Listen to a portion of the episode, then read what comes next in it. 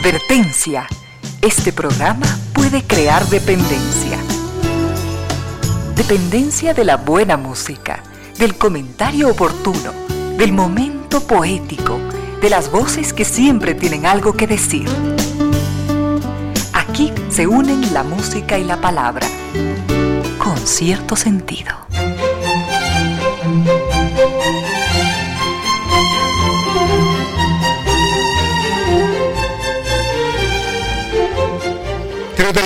De la tarde y cinco minutos. Bienvenidos, bienvenidos. Gracias por sintonizar Radio Suceso 101.7. Gracias por compartir estas horas de música, comentarios y entrevistas. Y ojalá, ojalá al final de la jornada, como siempre, podamos imaginar con estos favores que la fantasía nos hace, podamos imaginar que hemos rendido en real, justo y merecido, merecidísimo homenaje a la inteligencia, a la sensibilidad, a la autoestima, a la confianza, a la alegría de vivir y siempre, siempre a las ganas de luchar de todos, donde quiera que nos encontremos, a las ganas de luchar por una vida más digna en lo individual y en lo colectivo. Y en esa tarea de cada tarde, de cada jornada, de manera generosa, inteligente, leal, nos acompañan ustedes con sus correos, mensajes y contactos en las direcciones de estas redes sociales.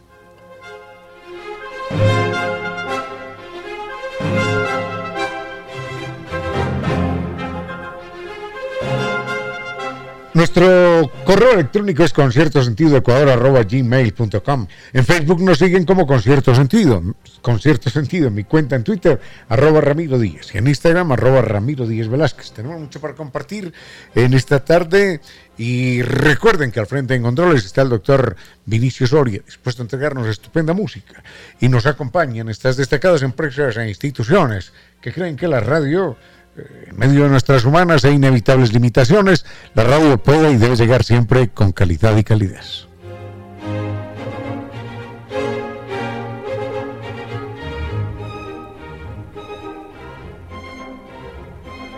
Problema lunar por capilaridad ascendente, recuerden que significa paredes descascaradas, ambientes enfermizos, propiedades desvalorizadas. Ya no más, ya no más ese problema, porque la solución es científica técnica con garantía de por vida y la entrega Kibli, Kibli de Nueva Técnica. Comuníquese con ellos. El mail es ecuador.novatecnica.com, la página 3 veces www.novatecnica.com y dos teléfonos, dos, perdón, 098 2600588 y 098 81 85 798. Y cuando Internet se entortugueció y ya no da más, y ya se cuelga y ya no hay cómo navegar, entonces la solución es una opción inteligente. Un Internet seguro de ultra alta velocidad para salir del estado loading. Recuerde que ese Internet tricampeón de los Speed Test Awards es NetLife. Entre en la página netlife.es ¿eh? o llame al 39 20 000.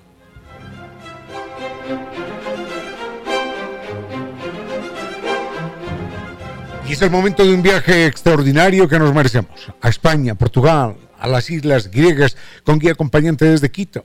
Esa es la propuesta de San Vitors. Se empieza con España y allí en Madrid nos espera la arquitectura barroca y renacentista, la Puerta del Sol, la Fuente de Cibeles. Días más tarde, las callejuelas judías de Córdoba, esa antigua, bellísima capital del califato y vibraremos en Sevilla con el flamenco y el pasodoble. Un buen vino en Oporto, ya en Portugal, un buen vino en Oporto, después el santuario de Fátima y luego la majestuosidad de Lisboa. Qué, qué ciudad tan bella.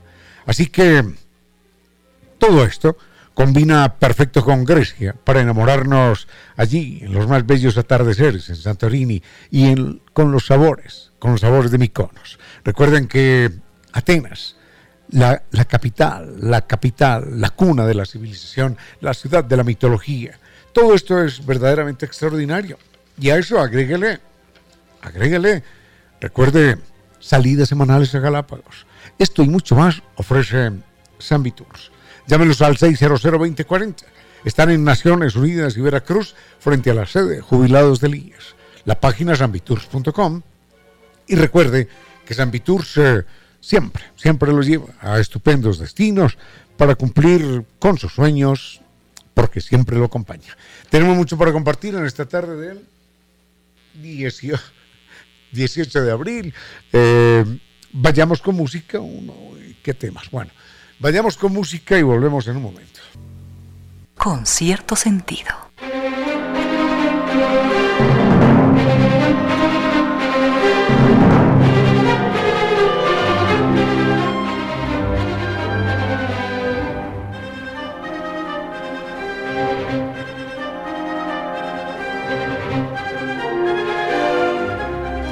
Veamos esto para no equivocarme, por favor. Doña Camila, muchas gracias, doña Camila. Doña Camila nos pregunta, hace algunos días señalamos que al día, esto es, esto es una infamia planetaria, al día mueren 40.000 niños de hambre.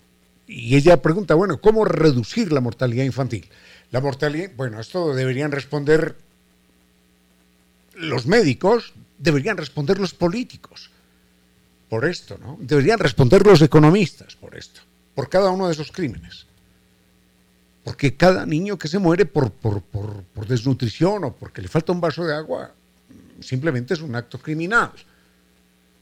No sé, Vinicio, podemos dividir, podemos dividir 7.500 millones. Lo dividimos por 40.000, ¿sí? A ver cuánto nos da, no sé. Estoy haciendo la cuenta como 500. 187 mil. ¿Ah? Sí, había 190 mil. digamos 200 mil, 200 mil en números redondos. Sucede que entre 200 mil personas en el mundo no somos capaces de salvar la vida de un niño. Pero salvarla es darle agua, salvarla es darle un poquitín de alimento. Eso, eso sería salvar la vida de ese niño. Entre 200 mil personas podríamos salvar a un niño, pero claro que sí, imposible que no. Imposible que entre 200.000 personas no nos sobre un poco de alimento en casa. Imposible que no, o un cobijo. Imposible que no. Pero bueno, ese es el mundo en el que vivimos. Sin embargo, las causas de la morbimortalidad infantil, este es un tema que debería tocar un especialista, ¿no? las causas no, no son solamente la cuestión de la carencia de alimentación en la primera fase, también vienen de la carencia de alimentación de la madre, por ejemplo. Esto es una época verdaderamente complicada, la época de la gestación. Y a partir del parto se vienen también momentos dramáticos. Hay un momento, hay un momento, dos momentos en la historia de la, de la medicina en la que los principales beneficiarios son los niños. Y eso sucede a finales del siglo XIX. Enseguida los quiero comentar de una manera muy breve. Con cierto sentido.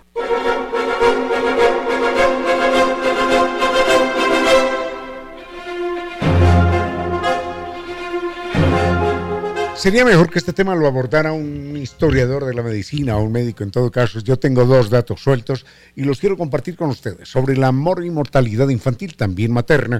Es eh, un, paso decisivo el que da un médico húngaro, Ignacio Semmelweis. Este, este médico es del siglo XIX, yo no podría decir exactamente cuándo, 60, 70, por allá, 1860, 1870. En todo caso, este médico había descubierto que eh, en las clínicas, en los hospitales, en los cuales los médicos atendían de manera indistinta las autopsias y los partos, se presentaba una alta tasa de morbimortalidad, tanto de bebés como de madres. Y entonces el tipo dice, hombre, yo creo que aquí hay algo que está matando y es ese contacto con, cuerpos en descomposición. Vaya uno a saber qué gérmenes, qué bichos, qué, agentes patógenos trae uno viniendo de allá y el tipo empieza a pedir que se laven las manos. Le pide a los médicos que se laven las manos. ¿Y saben lo que pasó? Que los médicos protestaron contra él. En el pabellón en el cual atendía Semmelweis, las muertes bajaron en un 80%, tanto de niños como de madres. En, las otros, en los otros pabellones siguió la misma tasa de mortalidad terrible. Moría una de cada dos mujeres, uno de cada dos niños. Lo llamaban, lo llamaban el, el pabellón de la muerte, no el pabellón de recién nacidos, sino el pabellón de la muerte. Mujeres preferían dar a luz en la calle antes que ir al hospital a dar a luz. En la calle, antes que las llevaran al hospital. Semmelweis propone que se laven los médicos la mano, las manos, antes de atender a un parto. Los médicos protestan porque dicen, ah, es que el caballero Semmelweis nos está diciendo sucios, nos está acusando de ser portadores de gérmenes. Somos profesionales, somos médicos, somos doctores, somos salvadores de vida. ¿Qué pretende, qué pretende insinuar? Él no estaba insinuando nada, estaba diciendo que una acción no debería estar combinada con la otra. Bueno, Semmelweis fue despreciado por la organización de médicos, fue acusado de loco, el final es de lo más terrible, fue acusado de loco, fue llevado a un reformatorio mental, a un sanatorio mental, y allí un guardia le dio una paliza que le produjo la muerte. Imagínense esto. Por decir una verdad científica. Por favor, lávense las manos.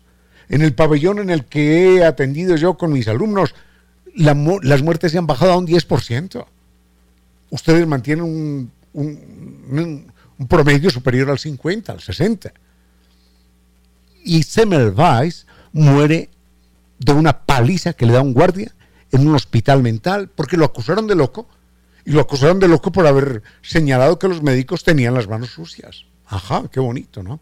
Bueno, estas son historias humanas que nos llevan a pensar en cuán complicado es este animal humano cuando se alimenta de esa cosa horrenda que se llama orgullo y soberbia. Bueno, mm, otro paso fundamental sucede casualmente cuando un médico francés, pero este sí ya es a finales del siglo XIX también, por ahí 1890 creo, es un médico de apellido Tanier, francés, está en un zoológico y aquí descubre algo, descubre algo que, que les llama la atención. Y esa medida que utiliza el zoológico la lleva a una sala de maternidad. Y enseguida les cuento lo que pasó. Unos consejos comerciales y regresamos con cierto sentido. A esta hora, recuerda que la mediocridad posiblemente consiste en estar delante de la grandeza y no darse cuenta. 15 horas, 29 minutos. Nadie llora, nadie se sorprende.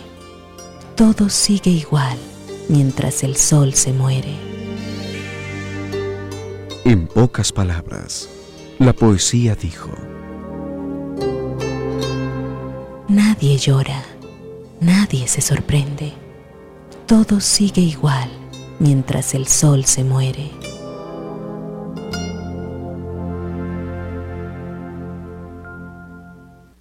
Sigue con ustedes, Ramiro Díez. Con cierto sentido.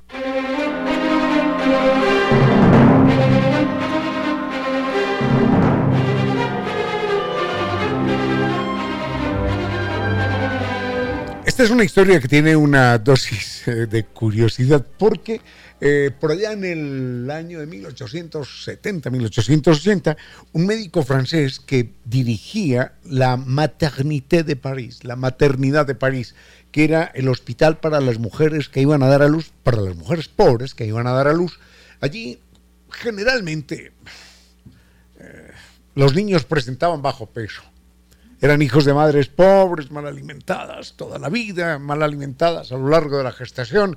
El bebé nacía con, con bajo peso. ¿Y saben cuál era la mortalidad en ese hospital, en la maternité de París? Era del 70%. Esa era la mortalidad. Y este, este médico, de apellido Tanier, un día está en el zoológico de París, simplemente como, ya, como visitante al zoológico y en un momento dado entra en contacto con una señora eh, que era la encargada de, criar pollos en el zoológico, polluelos, pollitos de gallina. Y entonces eh, empieza a hablar con ella y sucede que los pollitos no los criaban para, para que fueran exhibidos después como gallinas o como gallos en el zoológico, no, sino para algo más triste, que era para dar de comer a los leones y a los tigres. Entonces, ah, hombre, muéstreme cómo es la crianza de los polluelos y tal. Y entonces va y encuentra la incubadora de pollos. Dice, pero si no hay tantas gallinas para calentar pollos, no, es que aquí los calentamos artificialmente. Hemos reproducido la temperatura del cuerpo de la gallina con estas lámparas y entonces ya mm, ahí el, huevecillo piensa que, está bajo el cuidado de su madre y, se da todo el proceso y explota, y explota, no, eclosiona, nace el, nace el polluelo y ya lo criamos un tiempo y después a los leones. Hijo, pero qué interesante, hombre. Porque tenemos, tenemos complicaciones con los niños nuestros,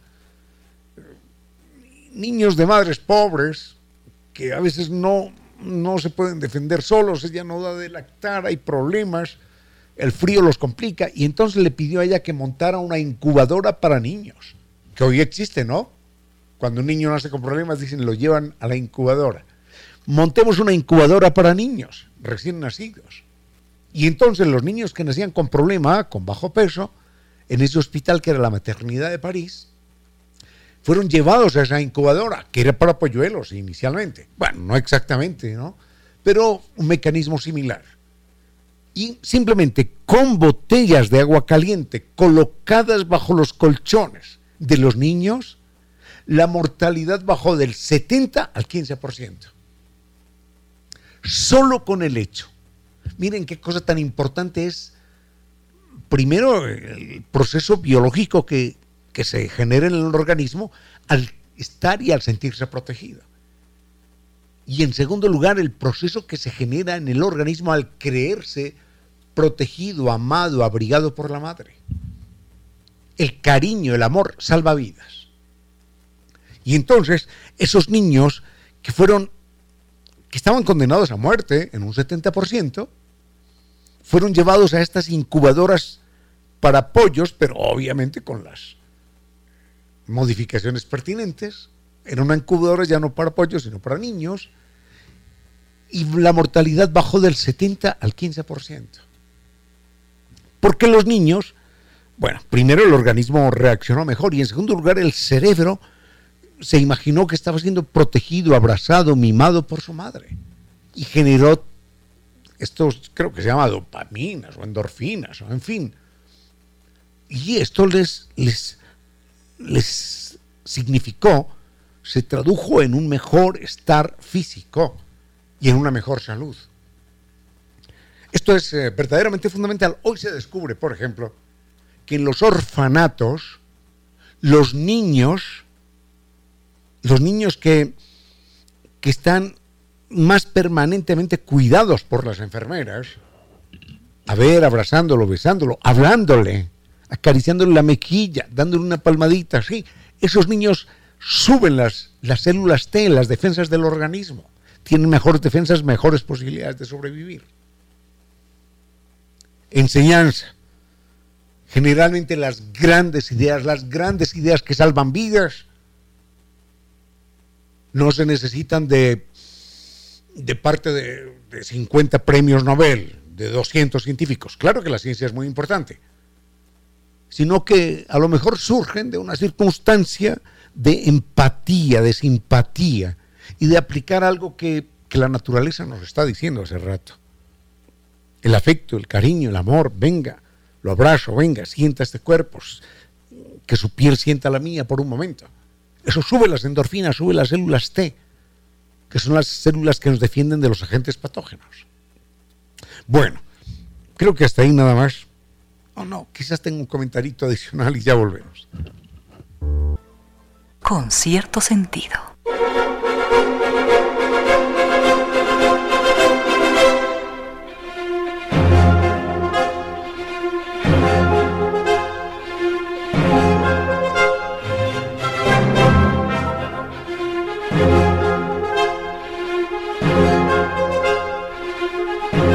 Una nota adicional acerca de, esto tan simple como era una incubadora, un, cubículo que le diera poquitito de calor al, bebé. para señalar que el afecto, que el amor, que el cariño salva vidas.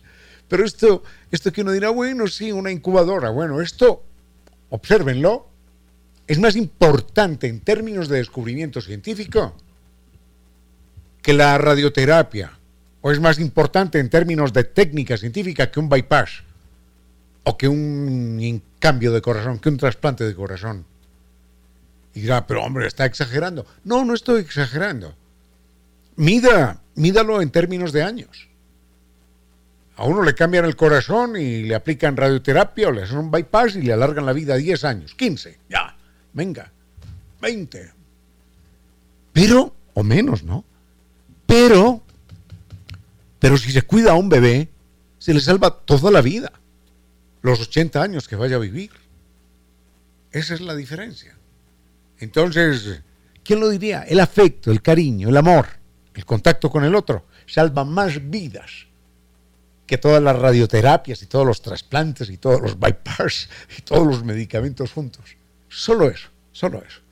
Es la enseñanza que nos queda, y gracias doña Camila por la pregunta, es la enseñanza que nos queda de la historia de la mortalidad infantil. Pero bueno, yo no soy médico, sino que me puse a especular sobre esto. ¿Qué es esto? Con cierto sentido.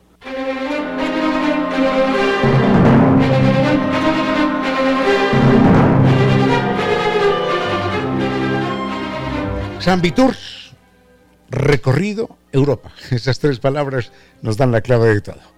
Con San Viturs un viaje extraordinario por España, por Portugal, por las islas griegas, con guía acompañante desde Quito, extraordinario servicio. En Madrid nos espera la arquitectura barroca y renacentista, la Puerta del Sol, la Fuente de Cibeles. Días más tarde, Córdoba, con sus callejuelas, su días, la antigua capital del califato, y enseguida Sevilla para disfrutar, para vivir con el flamenco y el paso doble. Después Portugal, un vino, un vino inolvidable en Oporto, conocer el santuario de Fátima y luego esa majestuosidad de una gran capital, gran capital que es Lisboa. La gente habla de Londres, de París, en fin, sí, sí, son grandes ciudades, Berlín, sí, pero qué, qué distinción, qué clase, qué elegancia, qué, qué altura la que, tiene, la que tiene Lisboa, es una ciudad inolvidable. Y enseguida nos espera Grecia y las playas del Mediterráneo. Es la combinación perfecta. Ah, los atardeceres en Santorini, las exquisiteces de Viconos y enseguida, enseguida se cierra esto con Atenas, cuna de la civilización, la capital de la, de la mitología, pura historia, pura belleza, para no olvidar nunca. A esto agréguele, como si fuese poco, que disponemos de salidas semanales a Galápagos. Cuando uno quiera, Galápagos. Llame al 600-2040. Así que recuerden estar en Naciones Unidas y Veracruz frente a la sede de jubilados del IES. La página es ambitours.com. Recuerde que Ambitours nos lleva a extraordinarios destinos y cumple con nuestros sueños porque siempre nos acompaña.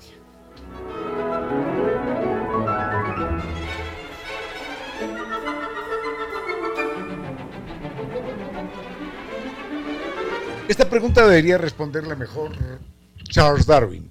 Pero le quiero poner un pequeñito ejemplo. Bueno, la pregunta es, ¿cómo se produce la evolución? ¿Cómo se produce la evolución? ¿Cómo es posible que, que, un organismo eh, tome algo, se apropie de algo en un momento dado, genéticamente, y lo, y lo multiplique y lo pueda perpetuar y termine haciendo parte de él? Enseguida quiero poner un ejemplo que me lo recuerda un científico norteamericano, que fue Stephen Jay Gould. Stephen Jay Gould es un hombre, fue un hombre verdaderamente extraordinario. Tengo entendido por un texto que leí en él que alguna vez estuvo en Quito. Yo no sabía que hubiera estado en Quito, pero por un texto que leí de él, alguna vez tuvo que haber estado por acá necesariamente. Y pasó inadvertido, ¿no? Pero enseguida les comento. Con cierto sentido.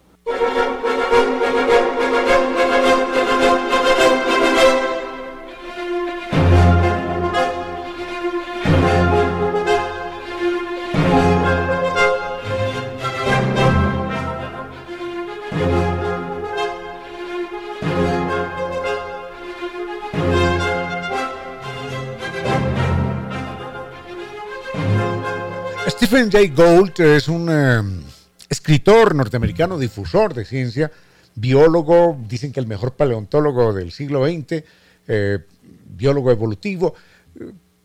Tengo algunos libros de él, eh, no lo he leído extensamente, debo señalar eso, no lo he leído. Tengo, tengo dos libros, tres libros de él, y he leído solamente apartes, apartes nada más de él. Eh, no he leído ningún libro completo de él, lo cual es una pena, pero es por, física, falta de tiempo. En todo caso, es uno de esos personajes a los que cuando leo, lo leo siempre con inmenso agrado. Y estuve en un momento dado mm, leyendo, hace ya cosa de un año quizás, y, la pregunta que nos hace, perdón, para no confundirme. Ah, yes, ok, ok. Eh, dice R. Merizalde. Bueno, estuve leyendo, mm, la pregunta que nos hace R. Merizalde es sobre cómo se da la evolución. Y entonces recuerdo que en un texto de Stephen Jay Gould, él contaba una historia extraordinaria. Era un hombre que le daba la vuelta al mundo buscando por aquí, buscando por allá. Yo nunca supe que ese científico de ese peso extraordinario hubiera estado alguna vez en Ecuador, pero bueno, al parecer sí estuvo. Porque nos dice, yo tengo colección de, de baratijas, decía él, de cosas curiosas que he recopilado en distintas partes del mundo. Y entre las cosas curiosas que tengo, dice él, miren esto, son tres pares de calzado.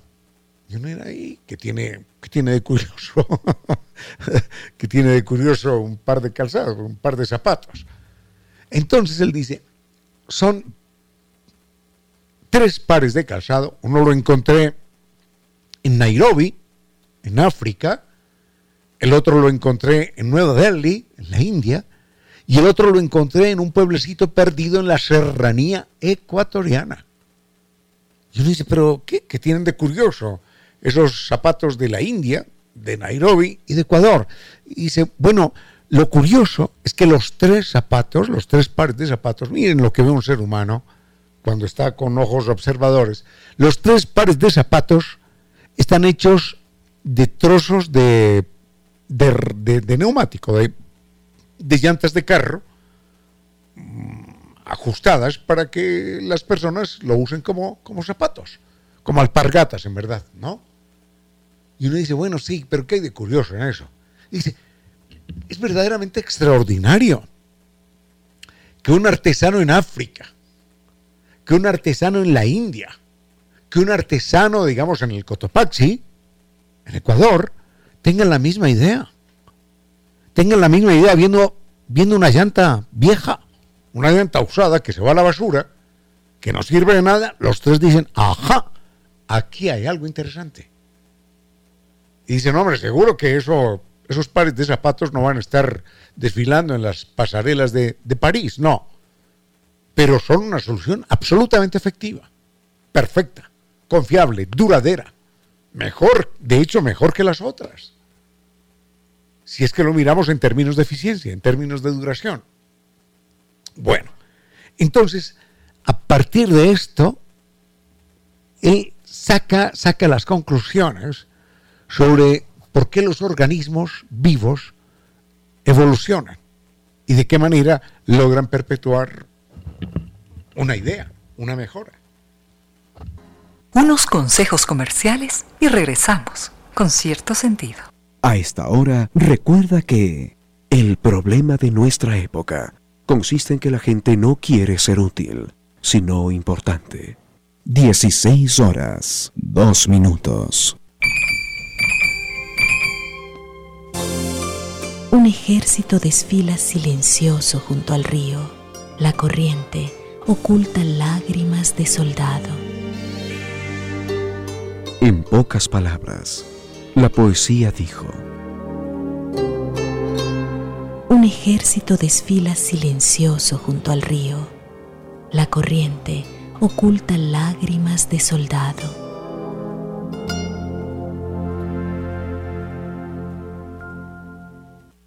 Sigue con ustedes, Ramiro Díez. Con cierto sentido.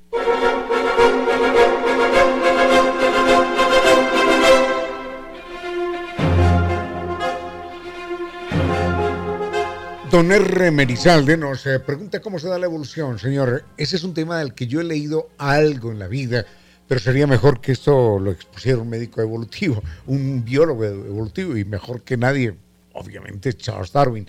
Pero déjeme decirle que en alguna ocasión leía un texto de Stephen Jay Gould, un paleontólogo norteamericano, eh, biólogo, difusor de la ciencia, extraordinario escritor, y mm, él contaba que curiosamente había encontrado eh, unas alpargatas, utilicemos la palabra nuestra, bueno, que es árabe en verdad, eh, unas alpargatas hechas en Nairobi, en África, en Nueva Delhi, en la India y en algún lugar de la serranía ecuatoriana, digamos el Cotopaxi o Quito, qué sé yo, hechas de lo mismo, de neumáticos usados, de llantas usadas, viejas, que eran simplemente basura. Dice, a las tres personajes sin tener contacto alguno. El señor de la India con el señor del Chimborazo, el señor del Chimborazo con el señor de África, no, no tienen contacto alguno, pero tuvieron la misma idea. Y la tuvieron con un año o dos de diferencia, porque durante esos años recorrí yo estos lugares del mundo. Bueno, ah, no es, el, no es el único caso además. Entonces él dice, con la naturaleza sucede algo similar. Los organismos eh, están, están eh, intentando sobrevivir. De alguna manera están intentando sobrevivir. Y en algún momento se presenta en ellos el contacto, la incorporación de una, de una pieza suelta aparentemente inútil, pero a la que le dan un nuevo uso dentro de un contexto. Quiero poner un ejemplo. Este ejemplo lo pongo yo, no, no, no es de Stephen Jay Gould. Seguro que hemos visto en algún momento mariposas nocturnas, ¿verdad, Vinicio? Esas mariposas nocturnas, obsérvenlas, tienen unos ojos, no todas, pero algunas tienen en las alas, cuando las extienden, tienen lo que parecen unos ojos de lechuza. Seguro que las hemos visto. Y entonces uno dice, bueno, ¿y qué hace esa mariposa con esos ojos de lechuza dibujados en las alas? No, no son de ella, no le sirven de nada. ¿De dónde salieron? No, sucede que sí le sirven. En algún momento hubo una transformación genética, un accidente genético en las alas de la mariposa y en vez de poner una pintica aquí, pues una pintica allá. Y sucede que en un momento dado, esa pintica aquí o esa pintica allá terminó formando algo muy similar a los ojos de una lechuza. Y entonces, esa, esa mariposa nocturna, con las alas extendidas allí en el bosque, en medio de la oscuridad, cualquiera que la ve dice, ahí hay una lechuza y a ningún animal se le ocurre acercarse a la lechuza porque se convierte en presa fácil. La lechuza es la dueña de la noche, la cazadora. Nada puede escapar a ella. Entonces la mariposa lo que hace es, bueno, no es que lo haga, sino que la naturaleza ha hecho eso.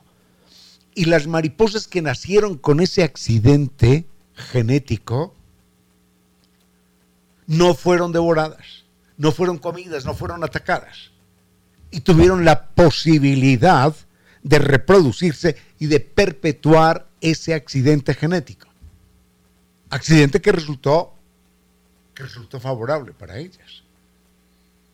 Entonces, los seres humanos también, dado que somos más creativos, más investigativos, podemos manipular las cosas, estamos sin darnos cuenta, sin darnos cuenta, estamos en medio de muchos, de muchos pequeños objetos, de muchas ideas, aparentemente sueltas, aparentemente accidentales, por aquí, por allá, y en un momento dado las juntamos.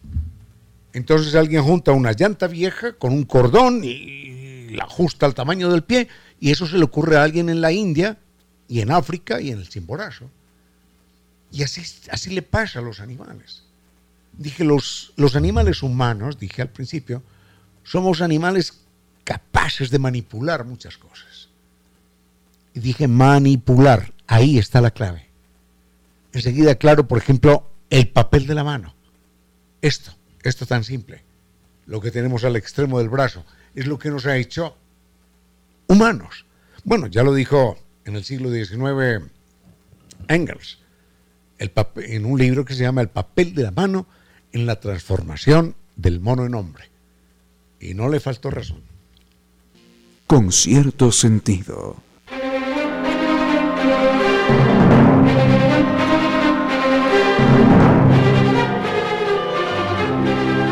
Propiedades desvalorizadas, claro que sí, por culpa de la humedad por capilaridad ascendente. Y esto también eh, significa ambientes enfermizos y gastos, porque cada tres, cada cuatro meses, albañiles, pinturas, cemento, arena, todo. Y el problema vuelve a explotar. La humedad por capilaridad ascendente tiene una única solución científica y esa solución tiene garantía de por vida por parte de Kifli de Nova Técnica. El, el mail es ecuador la página www.novatecnica.com y dos teléfonos 098 26 588 y 098 81 85 798. Volvemos en un momentito con esto de las manos. Estoy recordando que hay algo más que decir al respecto. Este, este tema lo vemos en un momento. A esta hora, recuerde que a los amigos se los amonesta en secreto y se los alaba en público. Si usted siente que gana más poder cuando conduce un automóvil poderoso, revise entonces su poder personal. Es posible que lo esté perdiendo en otros aspectos y quiera inconscientemente compensarlo. Valore la vida. Conduzca con precaución. Sigue con ustedes, Ramiro Díez. Con cierto sentido.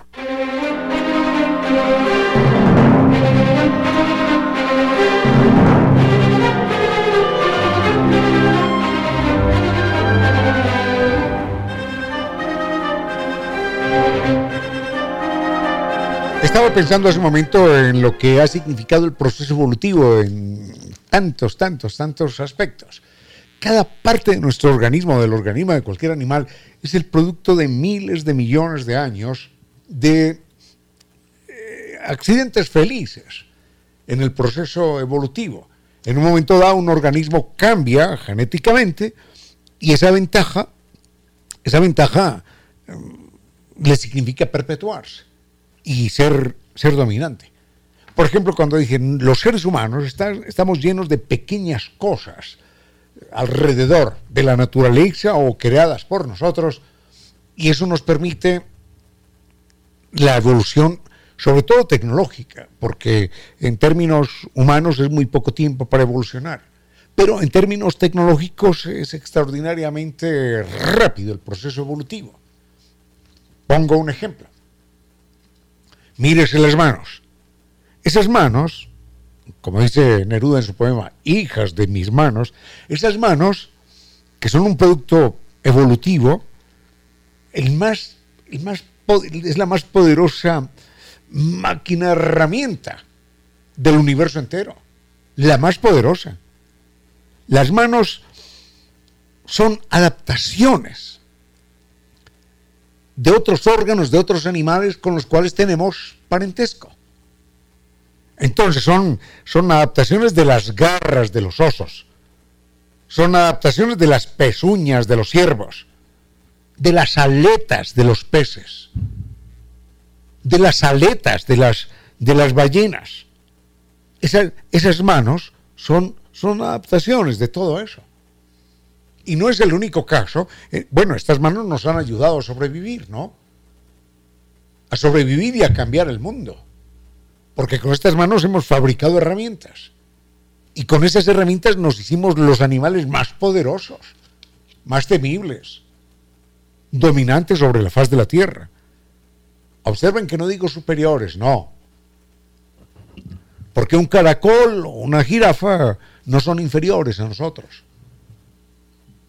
Un caracol no es inferior a un águila, no, no es inferior, es distinto. El águila será dominante, pero no quiere decir que sea superior. Por ejemplo, en el proceso evolutivo, recordemos que había un dinosaurio terrible que era el Velociraptor, así se llamaba. Ese Velociraptor, en un momento, hay, hay dos tipos de fósiles del, del Velociraptor. Hay uno en el cual él carece de un hueso. Ese hueso lo tiene aquí en la muñeca. Entonces tiene la muñeca, digamos la garra, tiene la pata absolutamente rígida. Ese Velociraptor se extinguió. Se extinguió más rápidamente que el otro. Y hubo uno que desarrolló un hueso que se llama lunar carpiano o algo así, porque tenía la forma de, una semiluna y estaba aquí en la, en la base de la mano. Y eso le permitió mover las manos como a nosotros, cuando tocamos el piano, o cuando nos despedimos, o cuando movemos la muñeca. Eso es una ventaja evolutiva extraordinaria. Y ese Velociraptor eh, duró más tiempo por, solo por la modificación de ese hueso en la muñeca, porque le permitió la movilidad de la muñeca y lo hizo más temible. Lo hizo capaz de dar golpes a un lado y a otro moviendo la muñeca, cosa que antes no podía. Para que nos demos cuenta de algo. Imaginemos que, que Giovanni se enfrenta a alguien a los puñetazos. Hombre, no lo va a hacer, pero bueno. O a las patadas. No digamos Giovanni, cualquier persona. Se enfrenta a alguien a los puñetazos o a las patadas. Entonces, uno de los dos tiene movilidad en los codos y en las rodillas. El otro no. Puede ser que el otro sea más fuerte, más grande, más rápido. Pero no es lo mismo enfrentarse a puñetazos con el brazo rígido, como que no tiene codo, y no es lo mismo enfrentarse a las patadas con la pierna rígida, como que no tiene rodilla. Por fuerte que sea, el que tenga rodilla y el que tenga codo, que es un ligero cambio mm, tecnológico óseo, evolutivo, le va a significar una ventaja extraordinaria. Entonces esos pequeños detalles Imaginemos lo que es una persona boxeando con el brazo rígido o pateando con la pierna rígida. No puede. Está en desventaja. Esa pequeña variación, la rótula o el codo, significan la posibilidad de supervivencia. Entonces, con los seres humanos, que tenemos la más poderosa herramienta del universo que conozcamos, aparte de la inteligencia, digo herramienta física, que son las manos, los seres humanos tenemos la más grande ventaja. Y eso es lo que significa la presencia de las manos. Enseguida quiero poner un ejemplo. Este es un tiempo con cierto sentido, para que de todos broten las luces que todos precisamos.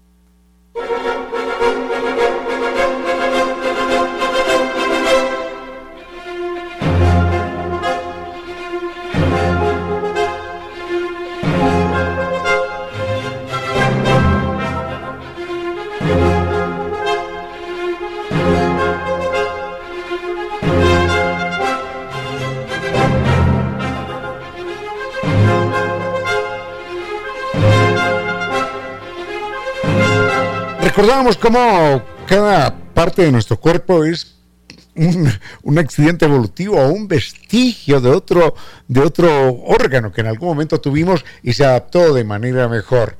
Alguien tuvo un cambio genético y ese cambio genético fue una ventaja y eso se perpetuó.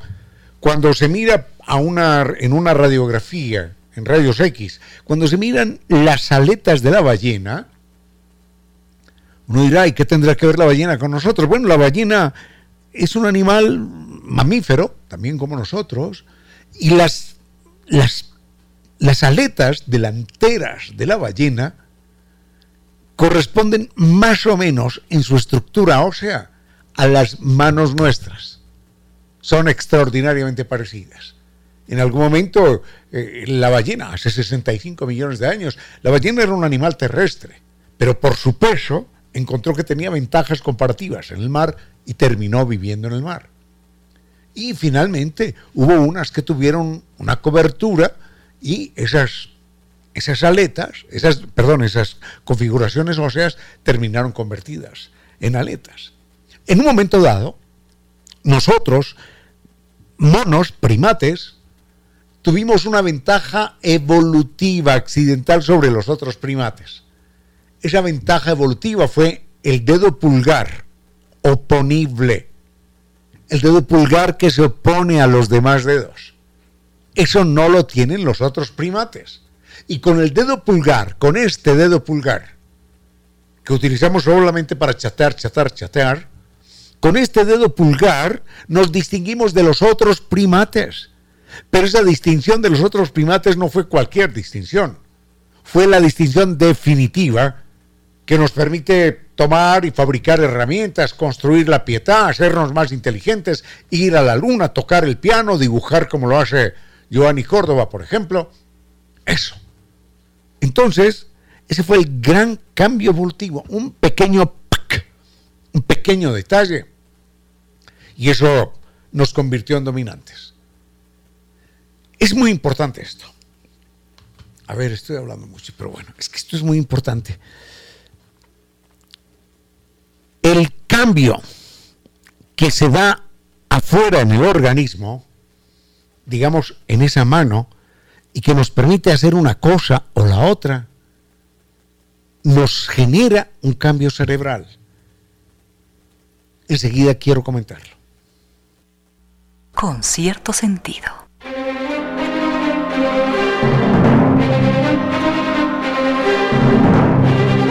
Comentario muy, muy breve sobre esto, porque hay otros temas pendientes. Presento disculpas si no los alcanzamos a tocar todos, pero el asunto es este.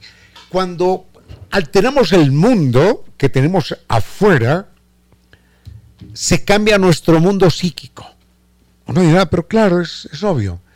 Pero es que también se cambia porque claro, no es lo mismo vivir, no es lo mismo vivir en medio eh, de, cortinajes y terciopelos y tapetes y lujos de una corte francesa del siglo XVIII, no es lo mismo para el cerebro que vivir en una chabola, en una favela de Río de Janeiro, no es lo mismo.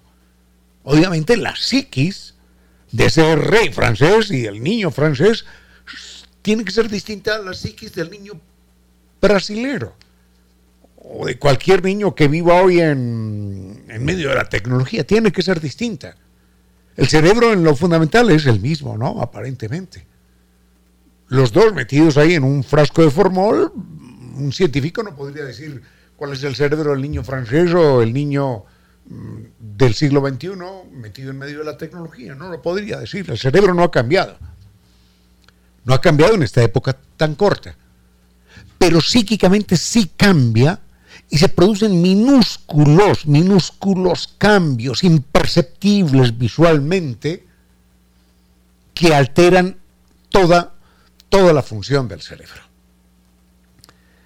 Esto es muy importante porque estamos viviendo una época absolutamente crítica, una época de involución, ya no de evolución, sino de involución. Estamos por atrás, estamos retrocediendo de una manera dramática.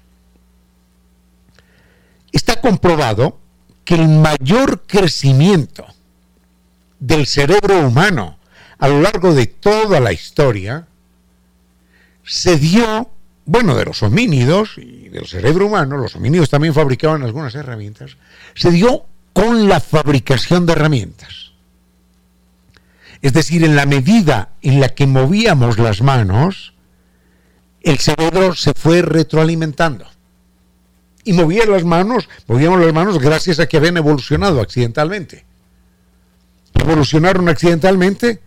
Esto significó una ventaja sobre aquellos homínidos a los cuales no les evolucionó las manos, no les eh, evolucionaron las manos y los terminamos extinguiendo o ellos terminaron desapareciendo. Entonces, mano evolucionada, uso de la mano, mayor desarrollo cerebral. Mayor desarrollo cerebral, mayor cantidad de objetos, de maquinaria, de herramientas, de cosas por hacer. Tocar el piano, pintar, dibujar, hacer una escultura, pintar, tejer, mil cosas con las manos. Pelar un haba, tantas cosas con las manos. Eso nos fue agrandando el cerebro. Eso fue potenciando el cerebro.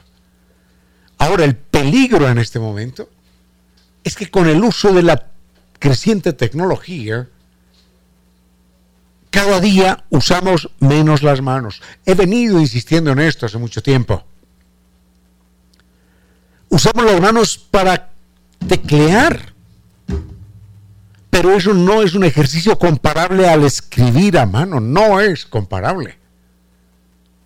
Hoy los colegios franceses están volviendo sobre los antiguos senderos de la educación, porque se han dado cuenta de la atrofia cerebral que empiezan a experimentar los niños, manifestada en la atrofia en el uso de las manos. Esto es gravísimo. Entonces, en la medida en la que más usemos las manos, más usamos el cerebro. El cerebro está más dispuesto. Pero no usemos las manos solamente para escribir a máquina, no. No usemos las manos solamente para chatear, no. Hay que poner a funcionar las manos, los dedos, en motricidad fina, en cosas que nunca hayamos hecho. Si es que no queremos atrofiar nuestro cerebro. No es lo mismo, escuchen este teclado. No es lo mismo ese teclado. No es lo mismo el esfuerzo del cerebro cuando hago esto al cerebro que tiene, al, esfuerzo que tiene que hacer el cerebro cuando escribo a mano. Cuando escribo a mano una página estoy dibujando, estoy haciendo 500 dibujos. 500 dibujos de 500 letras. Y cada letra vinculada de una manera distinta con la otra. Estoy haciendo 500 dibujos. Eso lo hacíamos antes. Ahora ya no. Bueno, el tiempo es implacable, el tiempo corre. El dios Cronos no perdona. Caramba, qué cantidad de temas se nos quedan. Pero la culpa es de ustedes por proponer temas tan que a mí me emocionan tanto. Bueno, quedan otros temas quedan otros temas para mañana. Por lo pronto, al doctor Vinicius Soria, que nos acompañó más temprano, muchísimas gracias. Al doctor Giovanni Córdoba en Controles, muchísimas gracias. A doña Reina Victoria Díez, que viene con su vuelo de música y palabras, muchísimas gracias. ¿Cómo ahora si este programa que no, no tuve tiempo de tomarme un café? ¿Ves? No tuve tiempo de... Me serví el café y nunca me lo tomé. Bueno, de mi parte no fue más. Un bonito, un bonito iniciar de semana Fuerte abrazo, ojalá sepan, ojalá sepan cuánto los quiero. A esta hora, recuerde que un consejo es algo que pedimos cuando ya sabemos la respuesta, pero preferiríamos no saberla. 16 horas, 56 minutos. Defender los derechos de los otros es lo mejor de nosotros, los humanos. Artículo sexto. Todo animal que el hombre haya escogido como compañero tiene derecho a que la duración de su vida sea conforme a su longevidad natural. El abandono de un animal es un acto cruel y degradante. Declaración leída y aprobada por las Naciones Unidas y posteriormente por la UNESCO. Los otros animales, nuestros hermanos.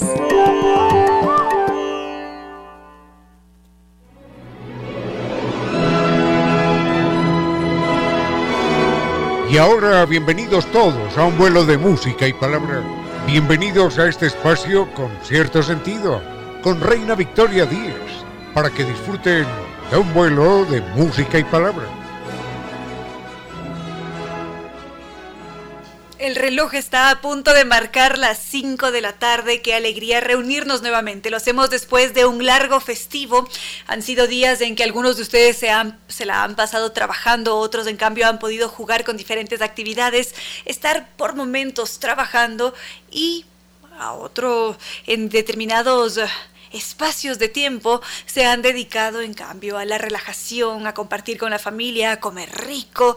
Algunos se han ido de paseo, otros no tanto. En mi caso me he desconectado un poco porque tuve muy mala recepción de internet, pero en todo caso hemos logrado intercambiar por allí uno que otro mensaje, han enviado sus sugerencias, sus fotografías que nunca pueden faltar y como siempre estamos muy agradecidos. Agradecidos también por despegar una vez más por poder subir hacia lo alto, desabrocharse los cinturones y permitir que la imaginación despliegue sus alas. En buena hora que arranquemos este lunes con cierto sentido. Mm, seguimos, queridos amigos, con este vuelo de música y palabra con cierto sentido. Ahora veníamos acompañados de música en francés, creada por este compositor belga, de quien ya habíamos hablado anteriormente. Mm, nos habíamos centrado en los diferentes instrumentos que utiliza para hacer esta clase de creaciones. En todo caso, Vamos a ir con estas propuestas que ustedes nos han hecho. Algunas de ellas están relacionadas al mundo de la tecnología, los más recientes sucesos. Uno de ellos es todo este debate que se generó a partir de un anuncio que hizo Elon Musk. Lo hizo a través de redes sociales. Él casi siempre tiene esta costumbre de hacer tweets muy cortitos, pero que incitan al debate y que generan toda clase de reacciones. Inmediatamente aparecen esos memes que se viralizan. Pero en esta ocasión lo que hizo Elon Musk, el hombre más poderoso del mundo o quizás el más rico en términos económicos hasta este momento, él empezó a hablar sobre su decisión de mm, adquirir Twitter. Quería comprar cada una de las acciones en 54 dólares con unos cuantos centavos y a partir de ese anuncio se desató una cadena de teorías que intentaban explicar el porqué del anuncio de Elon Musk y cuál sería su impacto. Por una parte, se empezó a decir que el objetivo principal de Elon Musk era simplemente divertirse, y hacer más de una modificación en la plataforma de Twitter para que ésta se convirtiera en algo así o muy similar a lo que es Netflix, es decir, un espacio donde podemos disfrutar de más de un video de entretenimiento y en sí jugar con varios elementos que permitan entretener aún más a las audiencias que maneja Twitter. Por otra parte, decían que se les había que se le había que los humos se le subieron a Elon Musk porque él lo único que estaba buscando era nuevamente tener las miradas del mundo sobre él y generar esta clase de discusiones, de debates, porque al parecer no le basta con Tesla. Y otros, en cambio, dicen que la historia se está repitiendo, así como cuando él adquirió Tesla. Adquirió las acciones cada una en más de 400 dólares y el momento en el que él tomó la decisión de hacer esto, las acciones se dispararon. Por supuesto que absorbió toda Tesla y se convirtió en uno de los hombres más poderosos del mundo. Ya conocemos buena parte de su historia también. En todo caso, este ha sido uno de los temas que se sugirieron, sobre los que se ha hablado en varias ocasiones, principalmente en redes sociales como Twitter, que sé que algunos de ustedes son muy adeptos y que disfrutan de esa red social.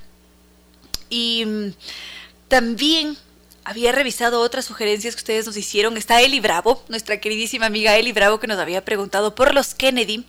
También tenía otro mensaje. Voy a revisar ahora mismo quién fue, pero en todo caso se centraba en las adicciones y qué se puede hacer para manejarlas. Enseguida continuamos. Seguimos entonces, gracias a Andrés, John Esteban, José David, Hernán Herrera, también otro José, Francisco Villarroel, Dayanara, a cada uno de ustedes que comparten este vuelo de música y palabra con cierto sentido.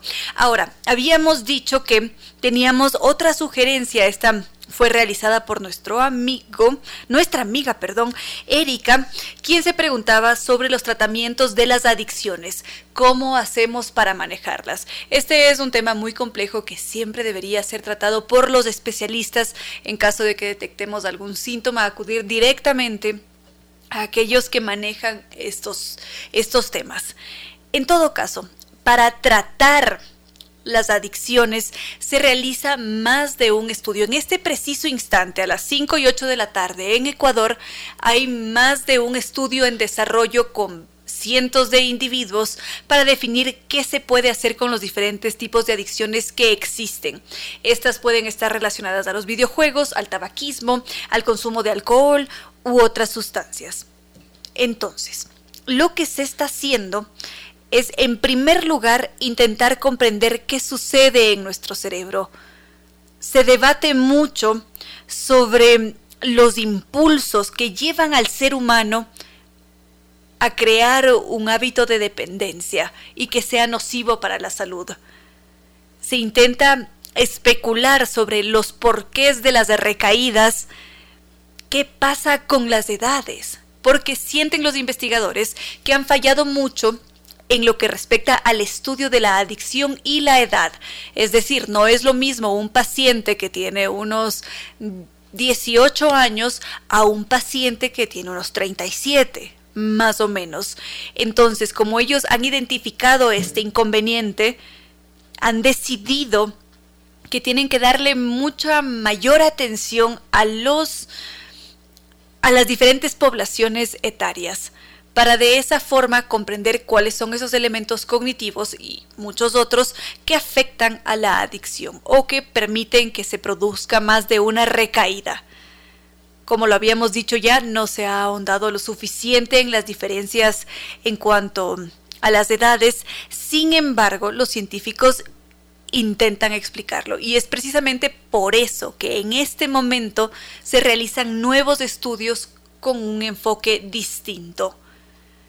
Ahora, ellos están intentando también encontrar métodos complementarios a los que ya conocemos.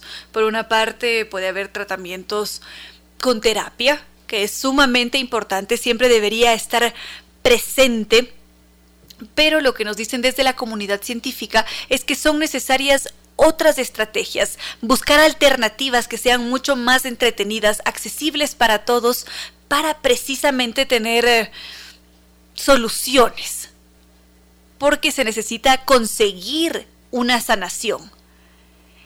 Y otro punto que se suma a estos estudios de recientes que se están realizando es sobre todo comprender el autocontrol.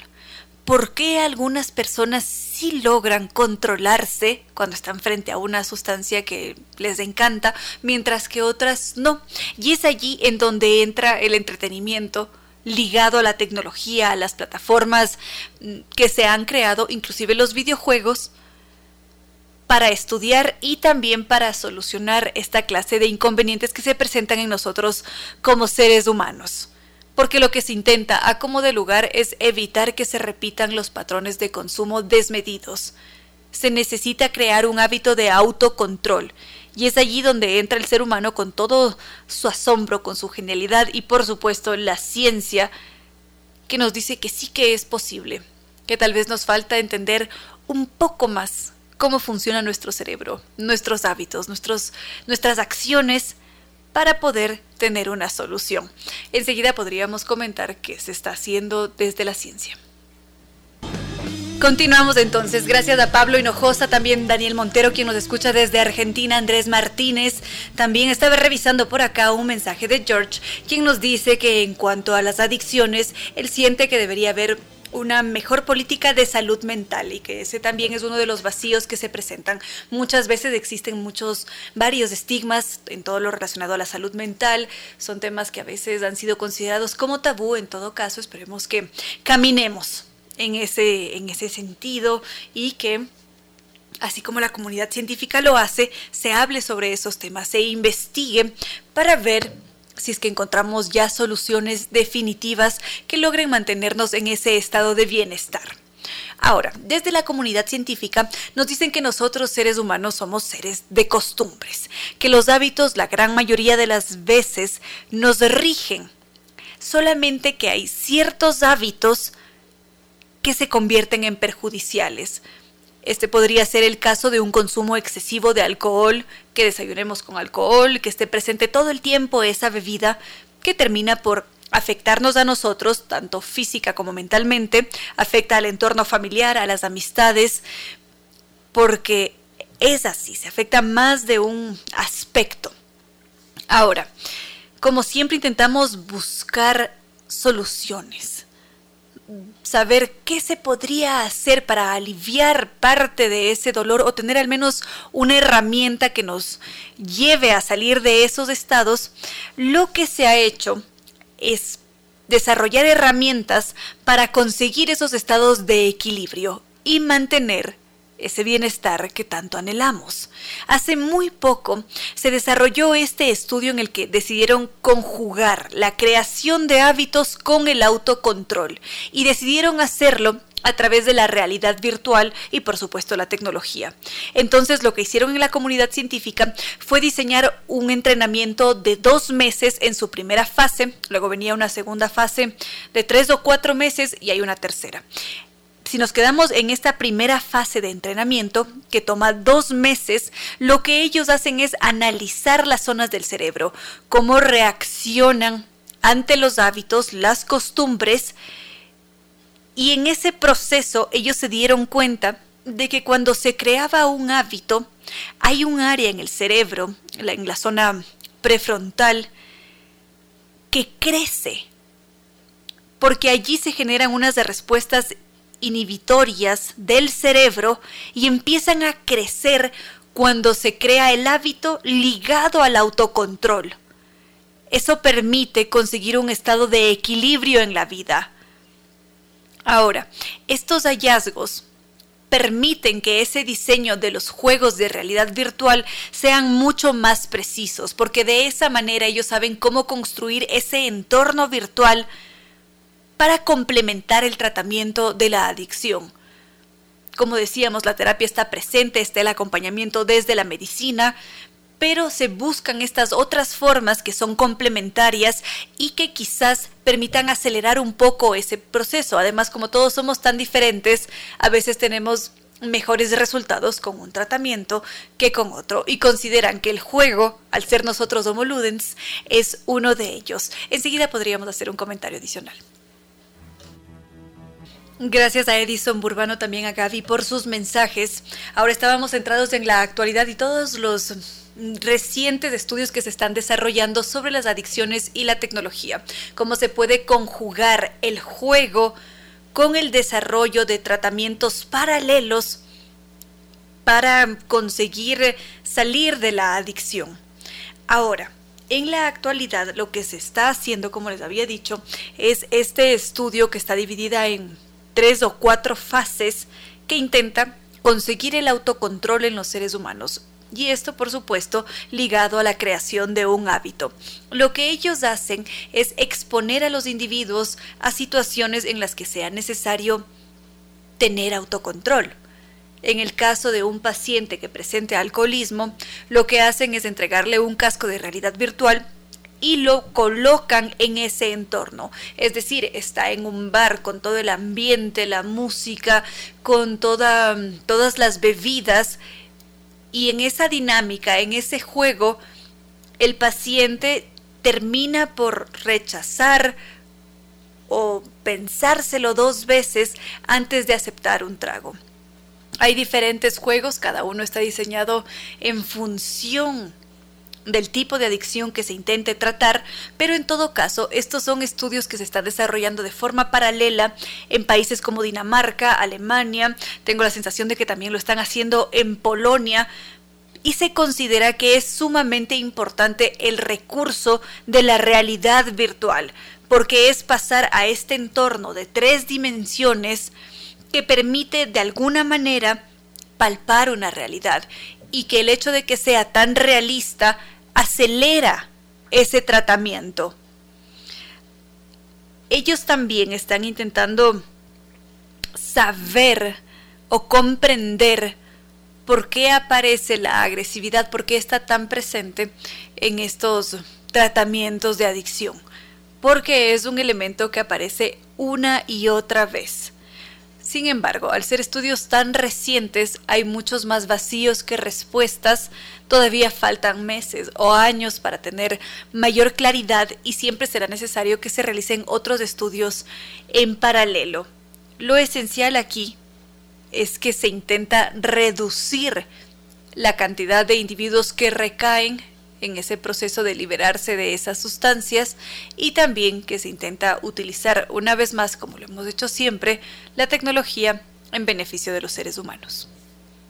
Gracias por sus mensajes a Javier, a Rafa, también César Andrés, Carlín, Patricio. Muchas gracias a todos ustedes. Solamente mencionar respecto a las recaídas que están intentando estudiar los científicos en el caso de las adicciones. Como les decía, hay muchos más vacíos y lo que intentan es tener una comprensión mucho más amplia de qué es lo que sucede en el cerebro y consideran que al tener un vacío y pocos estudios en todo lo referente a la edad, por allí podrían ir los tiros. Quizás la edad tiene algo que ver sumamente importante así como las conexiones neuronales, cómo estas reaccionan, se comunican, y a esto se suma, por supuesto, el entorno y todo lo que venga desde ese exterior. Así que una vez que se concluyan estos estudios recientes, va a haber una claridad mayor sobre las recaídas, por qué existen los porcentajes, cuáles son esas diferentes formas de recuperación, si se pueden quizás mejorar los métodos complementarios de los tratamientos, pero en sí, lo primordial aquí, lo bello, es que siempre buscamos mantenernos bien, sanos. Y es lo mismo que deberíamos hacer con nuestros ecosistemas. Vamos a dejar allí al tema y continuamos con otras sugerencias. Con cierto sentido.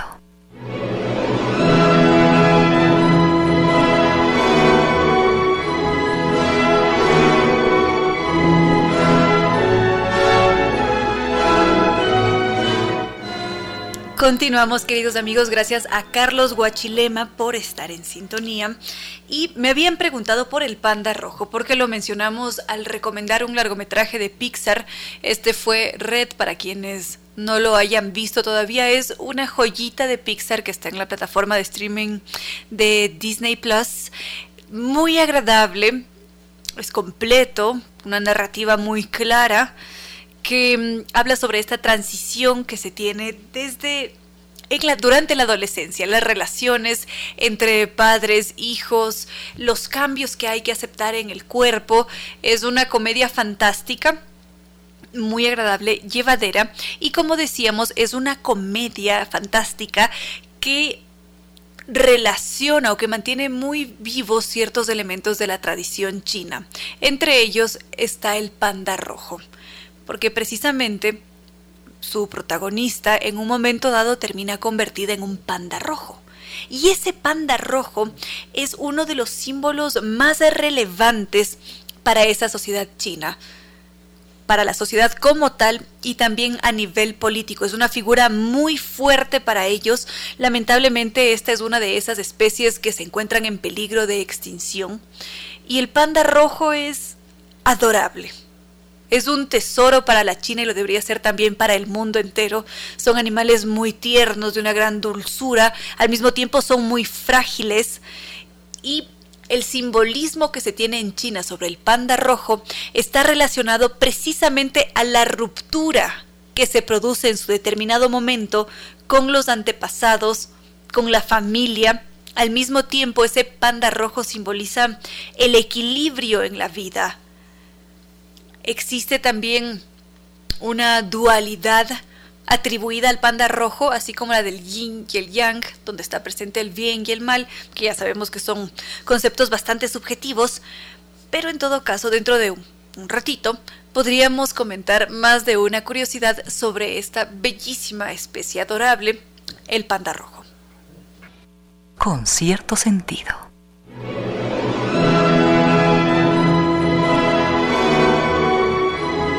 Nuestra querida amiga Sonia nos dice que este tema musical que acabamos de escuchar, en donde está mm, Vicente García, y tengo la sensación de que la muchacha es Monsieur Perine, creo, espero no equivocarme, le recuerda a su madre. ¿Qué cosas?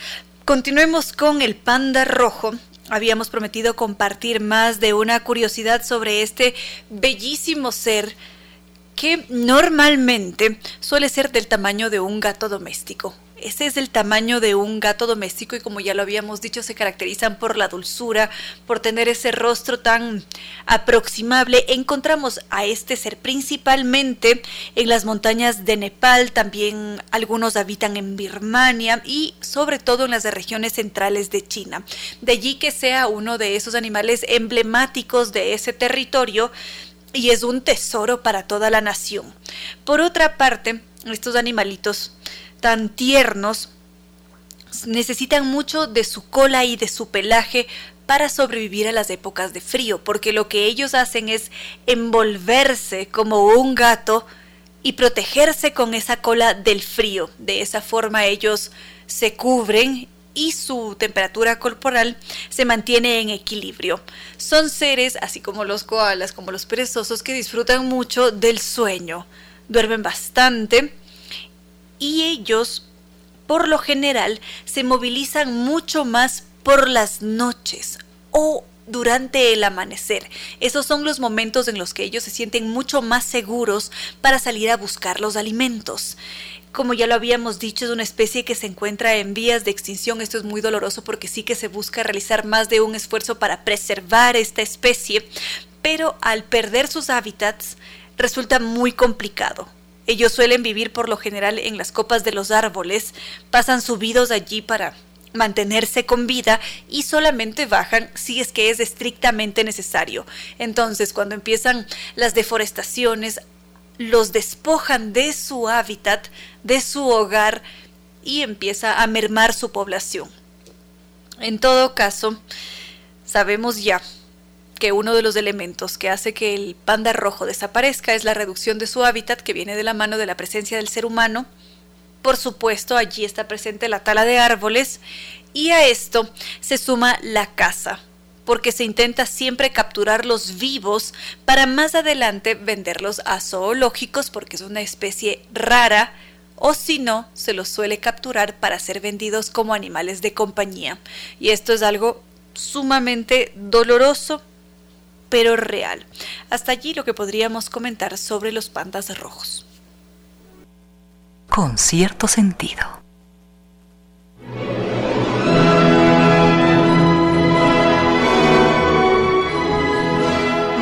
Entrevistada de hoy presentó algunas complicaciones, así que no pudo llegar.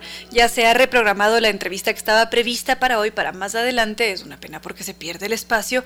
En todo caso, lo importante es que ya más adelante haremos la entrevista con esta cantante ecuatoriana. Con cierto sentido.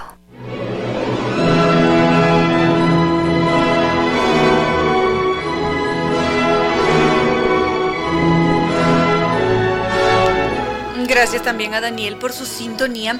Ahora quiero aprovechar para recordarles que mm, aquí en este espacio siempre nos acompaña Nova Técnica. Kibli de Nova Técnica con sus diferentes dispositivos son la solución garantizada, de por vida, a cualquier problema de la humedad. Ellos son unos verdaderos expertos que utilizan todos los recursos que nos entrega la ciencia para estudiar a la humedad y de esa forma entregarnos una solución y garantizada. Para contactarnos con ellos, para recibir mayor información o que ellos realicen un diagnóstico, podemos contactarnos a través de los teléfonos 098 26 00588 o 098 81 85 798, su correo electrónico ecuador@novatecnica.com o su página web www.novatecnica.com.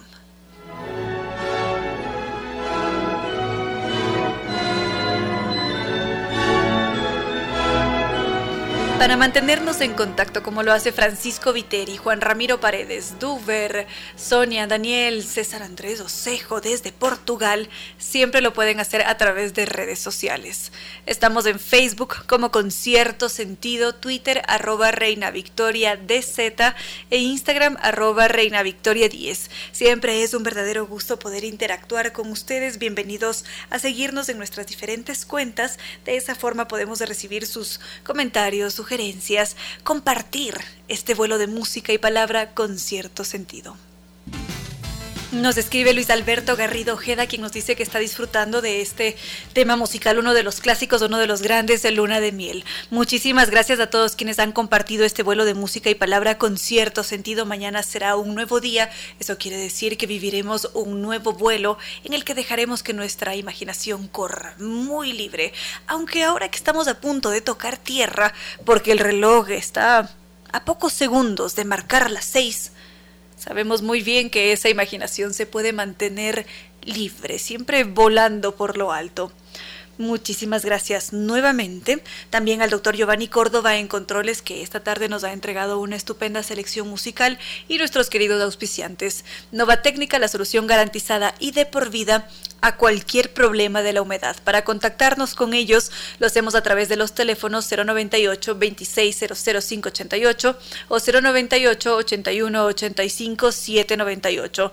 También su correo ecuador.novatecnica.com o la página web www.novatecnica.com.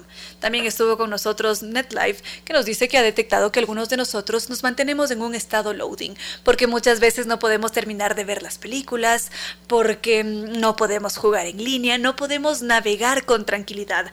Esto quiere decir que ha llegado el momento de descubrir ese Internet seguro de ultra alta velocidad, que es además el Internet tricampeón de los Speed Test Awards. Para salir del estado loading, podemos visitar la página web www.netlife.es o llamar al 392-40. Y también, por supuesto, nos acompañó Zambi Tours, que nos invita a realizar un nuevo recorrido por España, Portugal y las islas griegas. Lo hacemos con guía acompañante desde Quito y con un muy buen servicio. Visitamos tres países en total. Empezamos en Madrid con su arquitectura barroca y renacentista, pasamos por la Puerta del Sol, la Fuente de Cibeles y muchos otros espacios emblemáticos. Enseguida nos pasamos a Córdoba, que fue la antigua capital del califato y sin lugar a dudas una ciudad llena de historia y cultura. En Sevilla vibramos al estilo flamenco y con paso doble. En Oporto nos bebemos un buen vino, pasamos por el santuario de Fátima, sentimos la majestuosidad de Lisboa. En Costa del Sol disfrutamos de esas playas que posee el Mediterráneo y será la combinación perfecta con Grecia para enamorarnos, porque una vez que disfrutemos de esos atardeceres que tiene Santorini, nos vamos a quedar deslumbrados y sin palabras, y enseguida nos deleitamos con los sabores de Miconos y también nos vamos a sentir parte de la mitología en Atenas, cuna de la civilización. También podemos preguntar por las salidas semanales a Galápagos. En Quito podemos llamar al 620-40 o visitarlos en las oficinas Naciones Unidas y Veracruz frente a la sede de jubilados del IES. Su página web www.sambitours.com. Sin lugar a dudas, Tours tiene muy buenos destinos para cumplir nuestros sueños y acompañarnos siempre. Y ahora sí, queridos amigos, no queda más que decirles que no fue más por hoy que hemos tocado tierra en este vuelo del lunes 18 de abril de 2022 y que mañana será un nuevo día para volver a volar.